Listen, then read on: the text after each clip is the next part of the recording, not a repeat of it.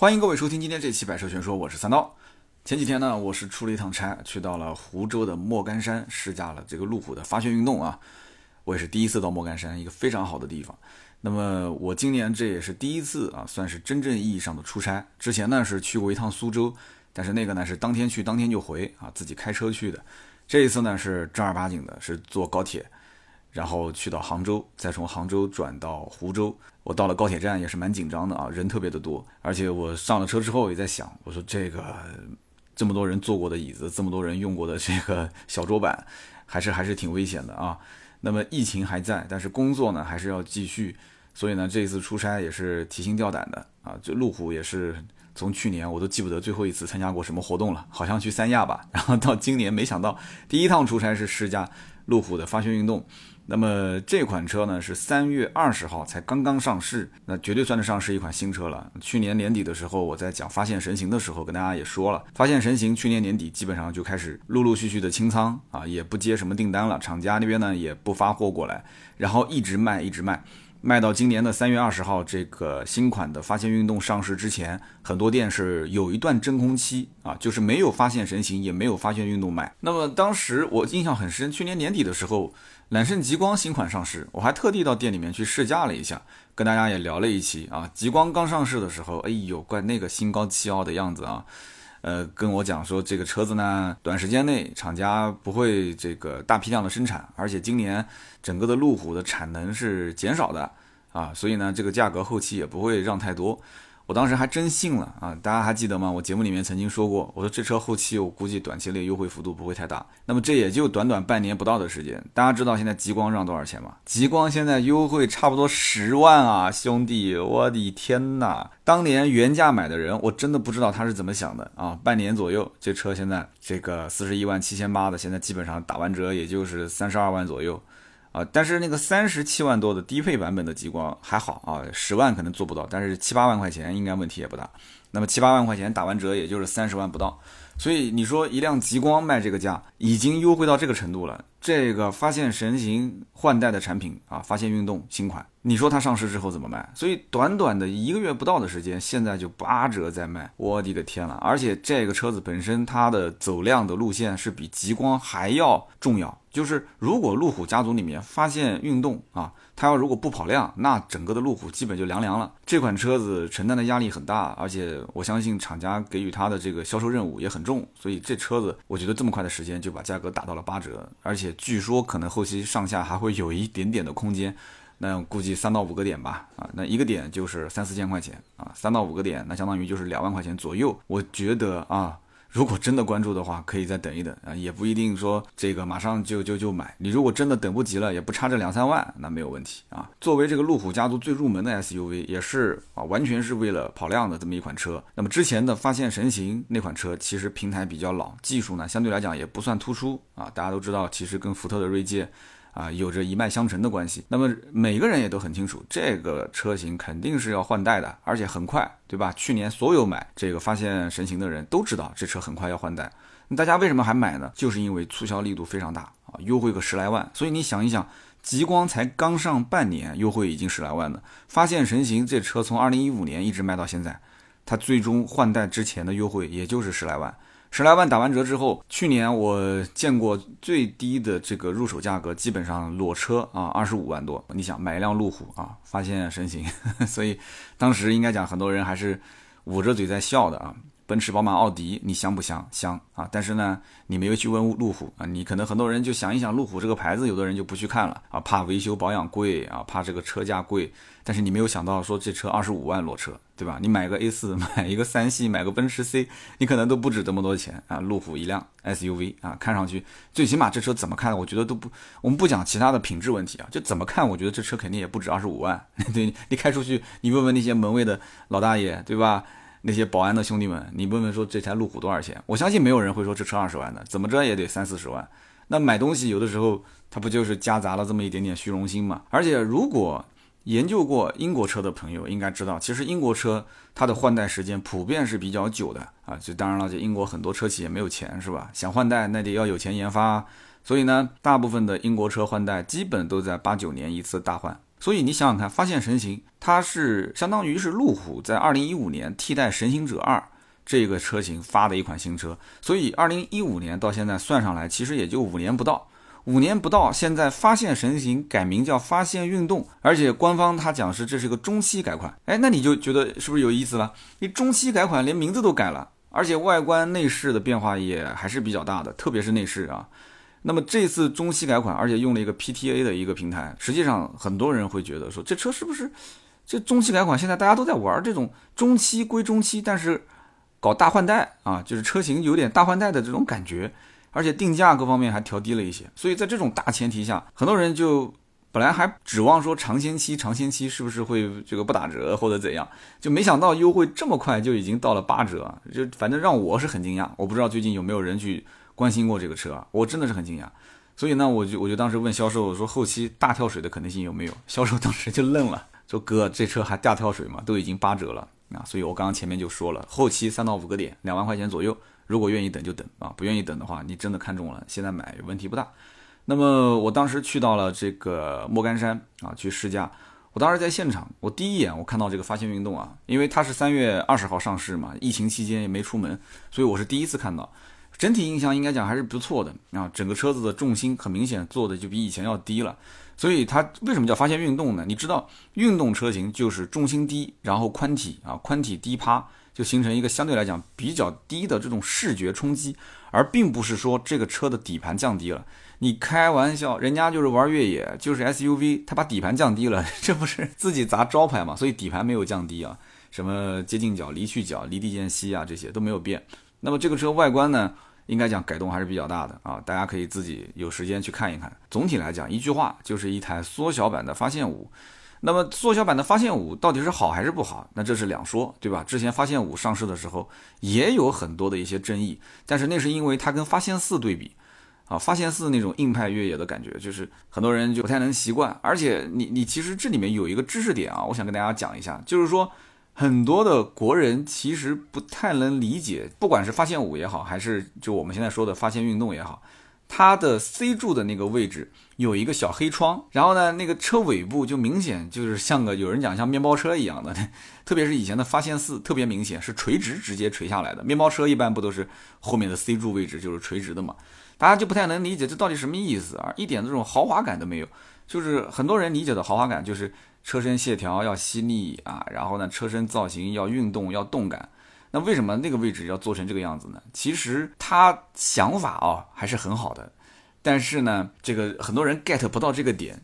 这叫做飞桥式游艇啊！大家如果看到游艇的话，你会发现游艇的后侧的那个位置就是像路虎它设计的这个 C 柱的位置，一个小黑窗，然后伸出来一小块，就像那种它游艇上其实是什么？是遮阳棚的一个支撑件。因为欧美人对于游艇是自然而然联想到那种休闲运动的这种定义，但是中国老百姓他没有这种游艇的文化和概念，至少大部分啊，我不能说所有，呃，也不是说欧洲人都有钱全去玩游艇，但是人家最起码至少在这个文化定义方面，他能 get 到这个点，所以。发现发现四改成发现五之后啊，也是用了这个造型。然后现在的发现运动，包括之前的这个呃发现神行，它其实那个 C 柱的位置就那一小块，很多人 get 不到，觉得哎呀这个就你什么都好，就是这一块设计的不好。所以给大家 get 一个这个点，这个很有意思。我当时在听这个培训老师讲课的时候，我当时就笑了啊，我说哎，之前我也没 get 到这个点啊，这么一听确实好像是这么回事啊。那么。这台车我刚刚也讲了，那这个优惠幅度比较大，所以我到了当时莫干山的活动现场，我第一眼我看到这个车，我为什么会说印象还不错呢？这车整体来看的话，我当时就在想，奥迪的 Q5L 我是什么印象？奔驰的 GRC 我是什么印象？对吧？宝马的 x 三我刚开完，而且这车的价格远远没有 x 三的价格那么高。这你想想看，，x 三那个车子，对吧？四十大几，然后打完折的价格基本上也要在三十大几，将近四十。这个车打完折就已经三十以内了。对不对？所以就我我觉得它不应该是跟叉三，它的价格基本上也就跟叉一差不多。所以你想拿个叉一停在这个车旁边，我当然就想笑。我说这车除了老百姓可能对路虎这个品牌还需要有一定的接受的时间啊，就路虎真的要好好的营销一下。我强烈建议路虎出一个八年十五万公里的，或者是终身的免费质保，这个可以打消 N 多人的疑虑。你不信你可以试试看，别的车我不敢讲。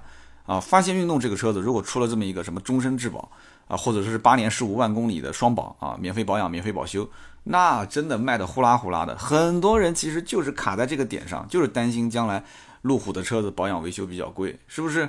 所以呢，我来之前我了解了这个车的优惠幅度，我知道它这个车也就是三十万出头一点啊就能买得到。那么我怎么看我都觉得说这车应该讲是值这个价的，对不对？这个你你在路上如果能看到这个新款的车型，你也可以去印证一下我这句话讲的对不对啊？所以只要是来看发现运动的人，我相信多多少少这些客户对以前的老发现神行，他应该多多少少有些了解。所以有的时候呢，我感觉一个车啊，它不是说现款做的有多好，而是它很明显能跟老款比。有进步啊，这个我觉得就是很多人觉得它好的地方，是不是？那么老发现神行的这个内饰的确非常老，老到什么程度啊？其实我可以这么讲，老发神的内饰，你要如果说是把它的 logo 盖起来，那基本上这台车就是一个福特的内饰啊。这个不管是从方向盘造型，包括仪表盘、中控台的设计，整体的啊这个内饰设计就跟福特九分相似，哈哈。那么如果说现在，你再看它的这个发现运动的内饰设计风格，你把方向盘的这个标给盖住，然后呢，你再去让别人去认这个内饰是什么车的内饰，那我相信十个人有十个人会说这是一台路虎，你信吗？你不信你可以试试看。所以我觉得发现神行改款啊，改成了发现运动，就这一次中期改款，它最成功的地方就是内饰啊，算是踩到点子上了，知道消费者现在要什么，而且这个内饰其实就是个发现五的风格啊，发现五上市也有那么一两年了。因此，我也能理解，就为什么发现运动一上市，现在经销商就主动要把这个价格给降低，它其实就是有点迫不及待，想要去跑量，想要去打开这个市场。因为 BBA 现在已经在前面跑，BBA 的价格让价让的幅度也都很大，是不是？因此，路虎它肯定是希望。你不能丢这块市场，所以他要去营造一种相对性价比比较高的这种感觉，不能端着了。不像当时极光那个时候上市啊，它还能有时间可以稍微端那么一小会儿。那现在你看，不也优惠十万块钱吗？所以很多人可能要提出疑问了，就是说这个叫做发现运动的车跟揽胜运动有什么关系啊？我想说他们俩并没有什么关系啊，就只不过那有个运动两个字嘛，大家自然就会联想到这个车比较年轻化，对吧？那么揽胜运动价格比较贵，但是揽胜极光定价比较便宜，而且我刚刚前面也说了，极光跟发现运动这两个车同平台，而且动力呢你也可以看一看啊，发动机的功率其实都是一样的。那么因此这两台车子其实也可以说是兄弟车型，只不过定义不一样啊。一会儿我们再说，因为路虎家族现在是三大系列嘛，揽胜系列、发现系列，然后还有之前停产，现在又开始复产的。这个卫士啊，卫士就没有系列，卫士就那么一款车。其实这个发现运动的名字里面的重点，它不是说运动，而是发现。因为路虎家族里面啊，之前不叫发现神行嘛，神行其实是一个系列啊。因为神行这个系列相当于把路虎车的越野性能弱化，让它更偏城市性。但是呢，就是卖的一直都不好。后来呢，就演变成了发现神行。发现神行价格打低之后呢，哎，卖的还不错。所以整个的你可以理解成就是神行系列就剩发现神行这么一根独苗了。那么现在呢，路虎就不要搞那么多系列了，路虎就是一个发现，一个揽胜，一个这个卫士就结束了。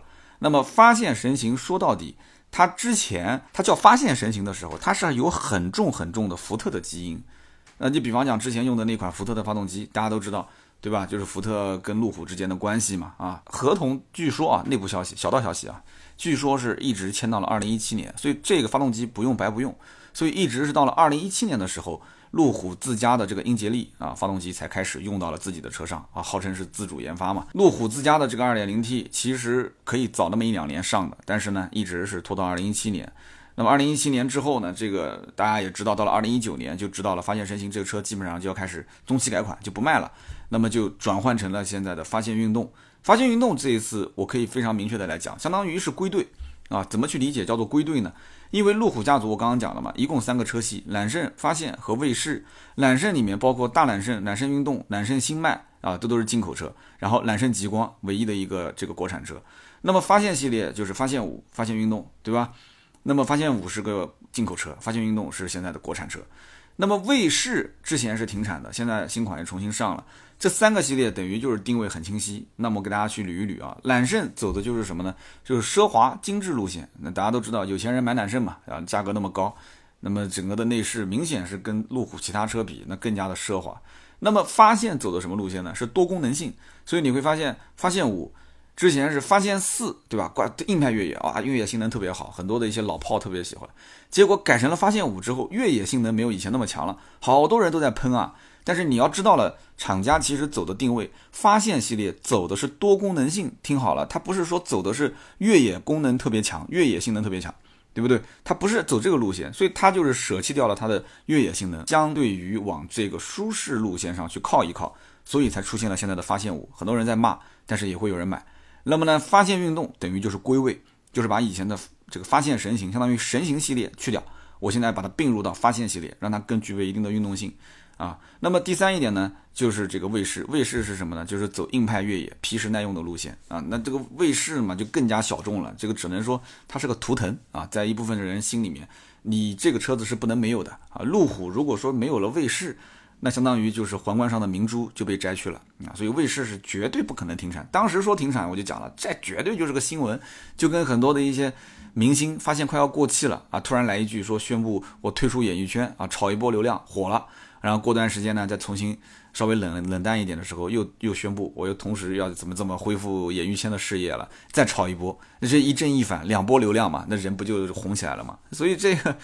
卫视我觉得就是这个路线啊，也开始走网红路线，炒作炒作自己。所以说这次发现神行改名发现运动，我觉得不仅仅是改名那么简单啊，它可以理解成就是最后一名正式的路虎的成员啊，脱掉了福特的工作服，然后加入到了路虎的大家族。所以今后这个发现神行啊改名发现运动之后加入了路虎的团队，是不是能过上幸福生活啊？就像我以前对吧，我是拿着。上海市的地址，南京的身份证三二零开头，讲着南京话的，结果到上海去这个住了好几年的这么一个，我也不知道我是属于南京人还是上海人的这么一个人，就身份认同感真的是特别特别的差啊，所以我完全能体会这一款 叫做发现神行的车子为什么迫不及待的要改成发现运动啊，就像我当年从上海户口一直强烈建议要迁回到南京一样啊，虽然我现在十分十分的后悔。那么以后能不能过上幸福生活，真不好讲啊！但是这车子跑量是一个重点啊。那么这一次试驾，我觉得最有意思的地方，我跟大家下面要好好介绍介绍啊。这就是开始变成旅游博主了啊，就是路虎在莫干山啊裸心谷的这么一个体验中心。这个地方大家真的我是强烈建议过来玩一玩啊！我我不管你是花钱过来玩也好，还是就是呼吸呼吸新鲜空气都可以，因为你要如果到。我这次去的是这个是路虎体验中心 LIE 啊，你到这个地方来玩的话，那你可能就要得花钱了啊。就是你即使你开的是路虎车过来，他也不能让你自己的路虎进来体验，你得开他的车辆。这个体验中心很有意思啊，教练员全程陪同。然后呢，它的越野项目一共有八个体验项目，我我反正体验下来，我觉得还是需要一点技巧和勇气的，蛮刺激的。那么收费也也不便宜，我看了一下子，好像要一千多块钱。那我们因为时间有限啊，只是体验了其中四个项目。这八个项目呢，从简单到困难，分别是越野公园、森林车辙、茶马古道、南美环圈，啊，包括唐古拉山道、丝绸之路、竹海迷踪和巅峰纵贯线啊，这个是最难的。那么这个地方呢，叫 LRE 路虎体验中心，据说是亚洲最大的路虎体验中心。然后呢，它这个赛道是由这个英国的一家公司，是专门设计赛道的。这个公司叫做 D3 啊，D3 Active 这家公司来设计的。所以我当时去体验的时候，我就发现，我的个天呐，它这个赛道就很明显，就就你不能叫赛道吧，就是那种体验越野的这种路段，就是它基本上是顶着你的极限去设计的。你只要去到这个地方，你就知道我讲的是什么意思了。那么整个它这个路线设计是依托于莫干山的这种生态和自然环境啊，它设计出各种就是像山路啊、穿梭啊这种结构，一千多亩的竹海茶园啊啊，你想想看，在这个里面设计了八条专业级的全地形挑战路线，所以应该讲是一个非常大的手笔啊，所以我也能感受出来，这英国的设计公司过来之后看到了这个场面。那好家伙，你不给你使劲的造啊，对吧？花那么多的钱，所以真的太刺激了。我跟你讲，我当时去到这个里面去玩儿，就比方说，我们当时是八条越野路线，试了其中的四条，然后我在它的越野公园里面还体验了一个这个地形障碍。如果比方说你去玩儿，你说我我不想去走那八条路线，我只想去稍微的去去感受一下这个公园里面的这个地形障碍，它就一个很小的一块场地。然后呢，就很快，我估计你要体验完的话，也就十几二十分钟吧。那你可以去尝试一下这种地形障碍，有上陡坡、下陡坡、侧斜坡、翻高坡、涉深水，还有岩石区啊等等。其实很简单，但是呢，你要如果从来没玩过，你第一次要是开着车进去的话，我估计女孩子肯定要尖叫啊，男孩子肯定是这个小心脏是提到嗓子眼了。我呢，其实应该讲参加过的这种试驾活动也不算少啊，这包括硬派越野，包括这个城市 SUV 的这种试驾。那现场多多少少都会有这种活动，都会有一些这个走陡坡、斜坡的这种啊活动，所以我还算是比较熟悉。我一开始看到这个场地，我觉得，哎，这又是老套路，对吧？小儿科。但是呢，教练说还是带我们先走一圈吧，啊，就体验一下。我体验完之后，我当时瞬间有一种，我说教练，那个我我能不能不开了？就我反正体验也体验完了。教练说来都来了，难得嘛，说你就开吧。我说那我要是开这个车要是开翻了，这是算谁的？那这是我原话，我真的是跟教练这么讲。你知道为什么？因为我们别的不讲啊，我就讲那个交叉轴，交叉轴的项目，稍微懂一下越野的人应该知道，它其实就是我给大家描述一下，有些人可能不太了解，就是两个小土坡，两个小土坡呢，它不是并排的，它是一个是在右后方啊左后方，一个是在右前方。所以你车子爬上这个小陡坡的时候，往前行进的过程中，你的左前轮一定是悬空的，对不对？你再往前开的时候，你后轮搭到小土坡上，你左左边的车身不就倾斜了吗？哎，这个时候你右后轮不是又翘起来了吗？这个就是交叉轴，就是为了让你其中一个或者两个轮胎同时悬空，然后看能不能把扭矩分配给有附着力的轮胎。所以这就是测试这个越野车性能的一个项目，对吧？哎，那我觉得这个东西我们之前也玩过，你稍微两个轮子悬空悬一下不就行了吗？意思一下就行了嘛，对不对？反正回去媒体给你写稿子都是往好了吹，这这这这这有必要搞得那么的正儿八经吗？结果它的这个斜坡设计，我的个天哪！所以我跟你讲，这英国的设计公司过来就是顶着极限设计的。他心想：好家伙，这莫干山这么大的手笔，我不给你把这东西给你搞搞得刺激一点，你到时候付费项目你会觉得说这个费用付的太高不过瘾。他把两边的土坡设置的非常非常高，真的，我跟你讲一点都不夸张。我拍了一点视频，我回头发到我的微博上，大家有机会可以看一看啊，或者哪一天我们的微信订阅号也可以发一发。它设置的非常高。那个车子轮胎悬空的一刹那，我真的我就感觉车子差点要翻了，因为它是先悬空嘛，然后哐啷一下子就突然坠到地上，然后我坐在副驾驶，我整个人感觉就是像像被抛在空中的感觉。以前我玩那么多的交叉轴的项目，我真的没有遇到过这样子的，我说这太夸张了。所以因此你在上这两个陡坡的时候，其实你的轮胎一定要找到它的着力点，特别是它的平衡点。你想想看，一个是在左后的土包，一个是在右前的土包，你整个车子就靠两个轮子支撑。你要如果稍微你打偏了一点，你车子哐啷一下，我不说翻吧，就是你哪怕磕到底盘，这车子再便宜，怎么着也是个三十来万的车，是吧？你到时候你把油底壳什么东西给蹭了，什么，这个我觉得真的是不太好。出来去媒体试驾，我觉得还是安全第一。所以我当时跟那个教练讲，我说要不我就不开了，我是个比较怂的人啊。教练说开开开开开啊，而且他现场在下面也会有人指挥，他会有对讲机，哎，车子跑偏了，往右边打一点方向，右边右边好回正回正，哎。他会有人跟你讲，所以安全一点也是好的。所以说不夸张的讲，这种地方，呃，如果是付费体验，那至少也得是两个教练，车里面坐一个，外面坐一个啊，外面站一个。所以这两个人要同时给你做指导，让你找到平衡点，然后控制刹车，油门给多也不行，油门给少也不行，油门给少你上不去，油门给多了你你万一要是速度快了，哐当一下就遇到我刚刚讲的事情，对吧？都有可能发生意外。所以我觉得这个英国设计公司真的心挺大的啊。这个把这个项目搞得那么刺激啊，不刺激他不甘心啊。好，那我们再回到车子本身上来聊啊。发现运动这款车，其实呢，在我的理解，其实发现运动的客户主要应该，如果真的买的话，他应该看中三个点。首先呢，就是路虎这个品牌，他应该是认可，对不对？甚至他可能内心觉得这个品牌至少比 BBA 还要再高一个级别啊。那么其次呢，对于路虎的越野性能，它也有自己的需要，包括像全地形反馈系统，对吧？六百毫米的这种涉水深度。透视的引擎盖的技术，那他发现这东西都很香啊，其他的品牌都没有啊。那这个就是他喜欢吃榴莲，你觉得臭，这这个没办法，对不对？他喜欢吃红烧肉，你觉得太腻了，那这个他吃的满嘴牛油，你没感觉嘛？所以有些人是认的这个点。还有呢，我觉得最关键的一点就是价格啊，这个真的是很关键啊。只有卖不出去的价格，没有卖不出去的车，对不对？按照之前的发现神行，就是换代的那个版本去看的话。当时的入手价都在，反正就是落地基本上都在三十以内，所以说这个发现运动新款上市，它刚上，现在就已经把价格打到三十，略微出点头。那么我刚刚也讲了，将来还是有一点点这个降价的空间，对吧？两三万块钱应该问题不大。所以对标奔驰、宝马、奥迪这些车型同级别的，我觉得这车子怎么看它都具备一定的性价比啊。那肯定是有客户也是这么想，所以他自然会愿意出手。那么我在整个试驾的过程当中，我也发现这个车其实驾驶的感受啊，它应该是更适合越野路段和高速巡航啊，最起码是中高速的巡航。那么这个车型，我发现它跟老款的发现神行比。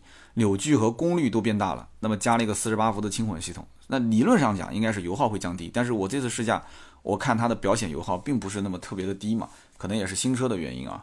那么越野过程当中，整个车我觉得脱困能力也是不错的，因为这本来就是它的拿手的一个项目，对吧？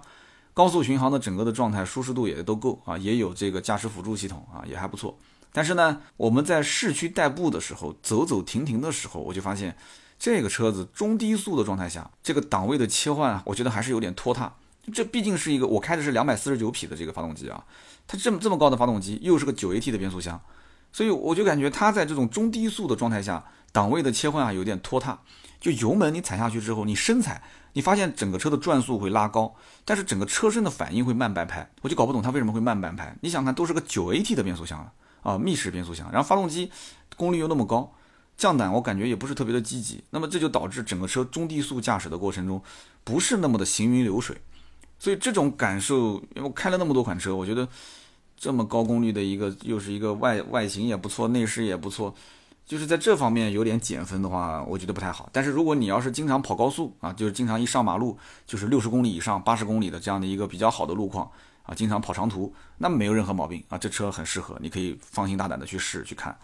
那么上一代的老发神啊，很多人都吐槽说那个启停功能不好用，对吧？那么好，那么这一次增加了一个四十八伏轻混啊，四十八伏轻混的好处就是它起步的那一刹那，它是用电带你去驱动，所以它不存在像以前老发神那种发动机哐当一下啊就停了，然后每一次重新红绿灯啊绿红灯跳绿灯你要起步的时候，发动机又哐啷一下又又震动，就很多人就不舒服。那我自己那辆奔驰 C 就就是这样子。对吧？就是你那是以前的十二伏的那种，就是自动启停功能啊，我觉得就特别不好用。但是四十八伏轻混的好处就在于它加入进来之后，哎，它就是先用电驱动啊，引擎其实它还是在那边怠速状态，哒哒哒哒哒哒哒，还是怠速，电给你启动一下啊，然后后面发动机再给你接入进来，所以它就不存在那种哐啷一下熄火，哐啷一下又点火这种状态。但是你知道的，其实很多的一些品牌啊，最典型的就像奔驰。以前是二点零 T，好的，我现在给你上四十八伏轻混，我就给你降到一点五 T。哎，那我就想问了，那为什么人家路虎就可以是老款二点零 T，新款还是二点零 T，然后给你加一个四十八伏轻混，价格还变便宜了呢？所以你要说奔驰什么铝换钢是坑，那我想问了，那一点五 T 加四十八伏替代了之前的二点零 T，这算不算是坑呢？它完全可以二点零 T 加四十八伏啊。所以这就是我之前一直百思不得其解的地方，但是我看到所有的媒体也没提到了这么一个意见啊，所以我只是表达一下我的想法啊，仅此而已。那么这款车我觉得应该讲动力还可以调教的更好一点，但是呢，我不知道它是不是因为考虑到这车可能工程师想象中就是它将来可能越野的状态会比较多，所以呢，发动机功率调高，扭矩变大，那么整个车子的四驱性能，对吧？全地形反馈系统，那么在那种情况下，它可能更适合。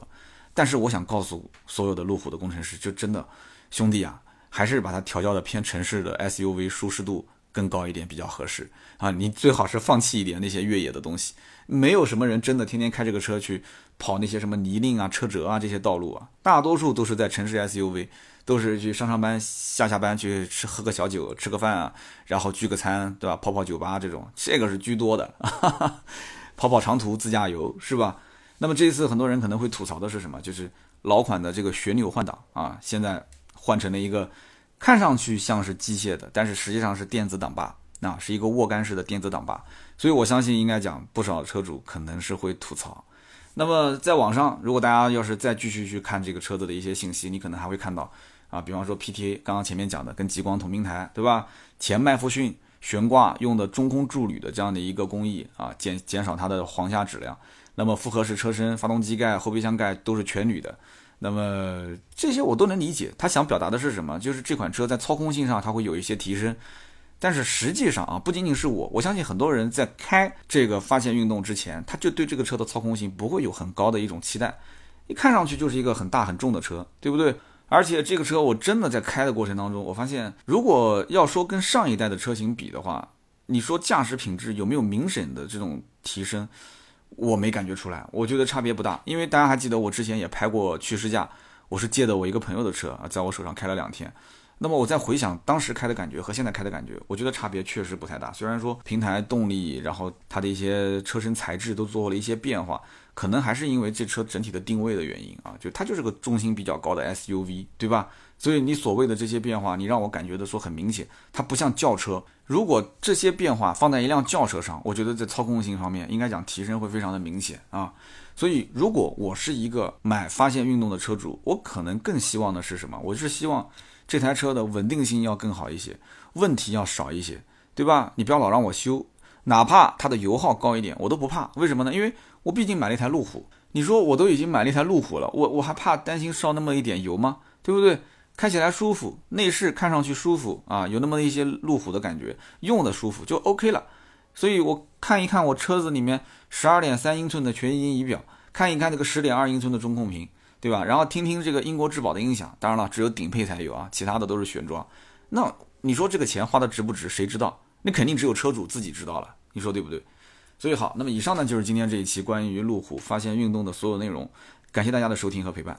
说实话啊，平时拿 BBA 的 SUV 互相对比咨询的朋友有很多，但是呢，但凡来问路虎的，基本上一般都是问我说三刀这车价格怎么样啊？什么价格最低可以买到？很少有说拿路虎去跟什么其他的车子进行对比，很少，所以我不知道大家身边买路虎的朋友是不是也都是这样，看上就是看上了，千金难买我愿意，对吧？那么也欢迎大家说说自己的观点啊，也欢迎在我们的节目下方留言评论。那么留言评论是对我最大的支持，我们每一期节目也会在留言评论区抽取三位，赠送价值一百六十八元的芥末绿燃油添加剂一瓶。好的，那么下面呢是关于上期节目的留言互动。那么上一期节目呢，我们聊的是关于奥迪 A4L 的话题啊，看到很多好朋友留言。那么其中有一位叫做 Tommy Yu 啊，T O M M Y Y U，他说：“三刀啊，这个 U L T R A 应该读 Ultra，不是 Ultra。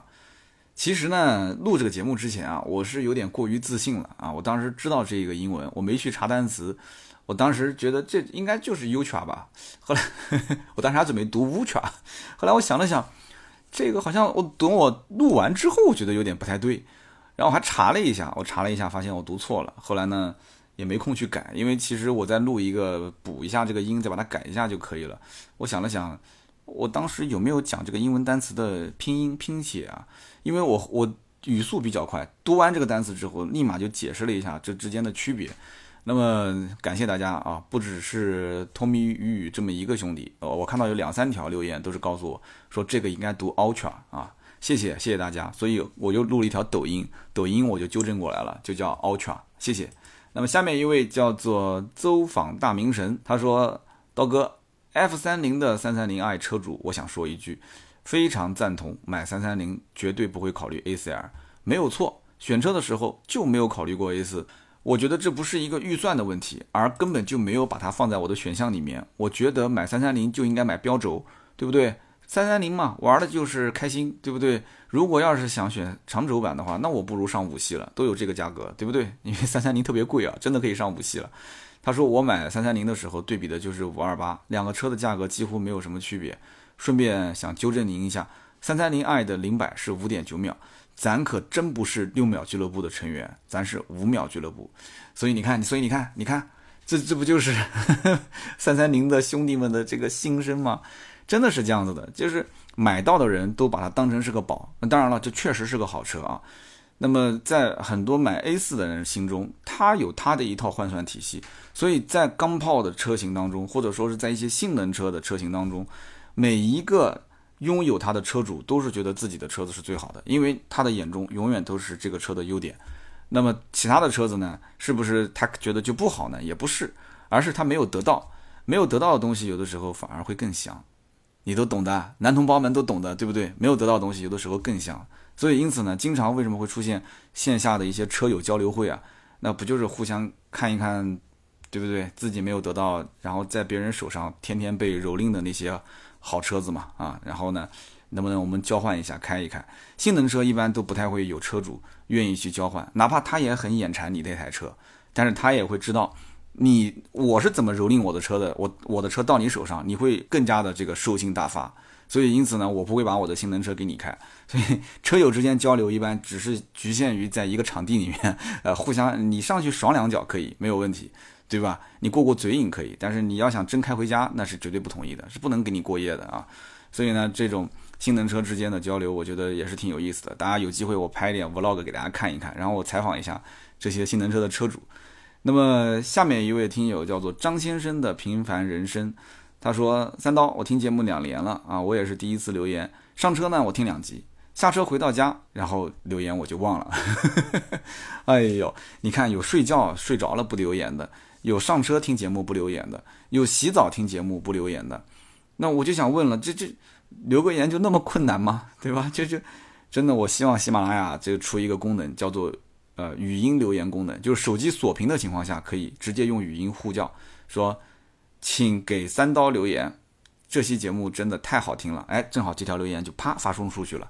这个我觉得对于喜马拉雅 app 来讲应该不困难吧？啊，我希望喜马拉雅的工作人员能听见，能增加我们的留言量。你只要动这么一个小的改动。大家就会省得很多，解开手机屏幕，打开 app，点击节目，滑到下方，点击留言，然后输三百个字发送留言，结果字没有了。所以这个这个只能是当段子来说，真的，我是一边笑，眼睛当中一边有泪啊。然后我看到他跟我讲了这么一个建议，他说，呃，我希望这个大家在听三刀节目的时候，不要今天建议三刀这样，明天建议三刀那样。他说：“我觉得三刀节目还是蛮好的，对吧？声音也不错，然后呢，这个本身也是自带段子啊，喜欢说一些冷笑话，逻辑也比较清晰。我觉得这就可以了。一开始呢，我都是就这么听过来的，我觉得就听的也挺喜欢。这么多年了，也习惯了三刀这个风格，所以我不建议三刀在内容和风格方面做一些改变。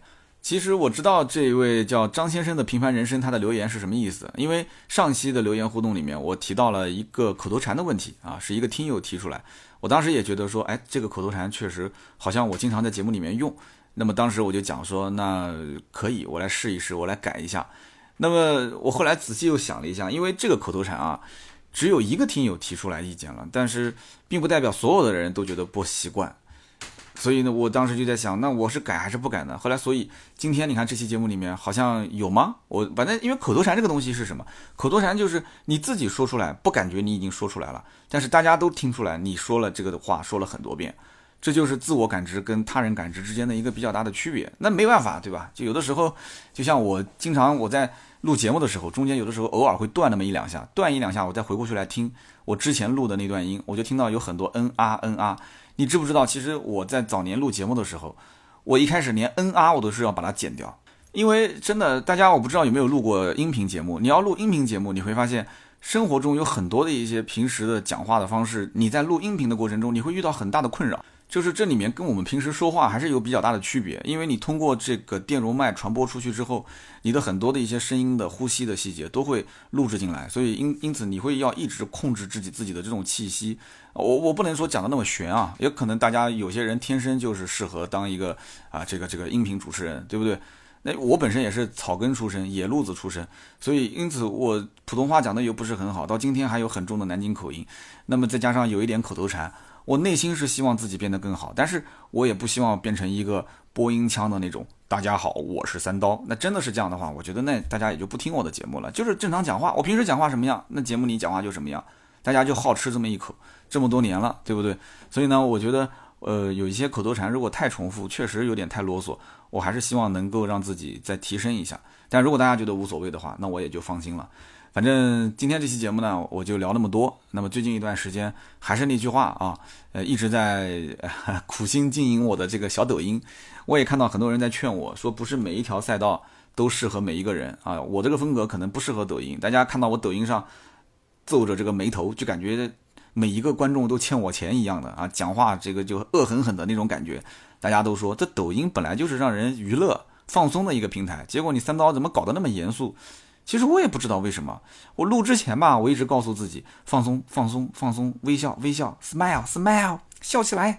但是我只要节目一开始，我讲话的那个口吻就，我我今天我跟大家聊一个什么什么，就是特别的严肃啊，那个眉头皱着。那很多人就开始，有的人就认识我的人就觉得在那边笑啊，说我三刀我从来没见过你啊，今天第一次看到你这个样子，我觉得我也不知道该怎么评价了。留言区我看到非常多的喜马拉雅的老铁啊，如果还没去的，你可以去围观一下啊，你就当是去动物园参观一下大猩猩啊，我无所谓啊，我无所谓。你围观的过程当中呢，啊，你可以点个赞，你也可以评个论，对吧？最关键的就是你一定要把这条视频看完，你但看你但凡点开，最长的也就两分钟。最长也就两分钟，你把那个手机放到那边，就算不是不好看，你帮我增加一个完播率，好不好？不要划走，因为完播率对我很重要。你不要说我过来围观一下三刀，哎呦，长这个样，直接就退掉了，那你对我的损失就很大了。因为完播率高，它的权重就会很高，这样会更多的人看到。那么最近一段时间，在兄弟们的不懈的努力下啊，留言回复下，我现在基本上每一条视频的评论量。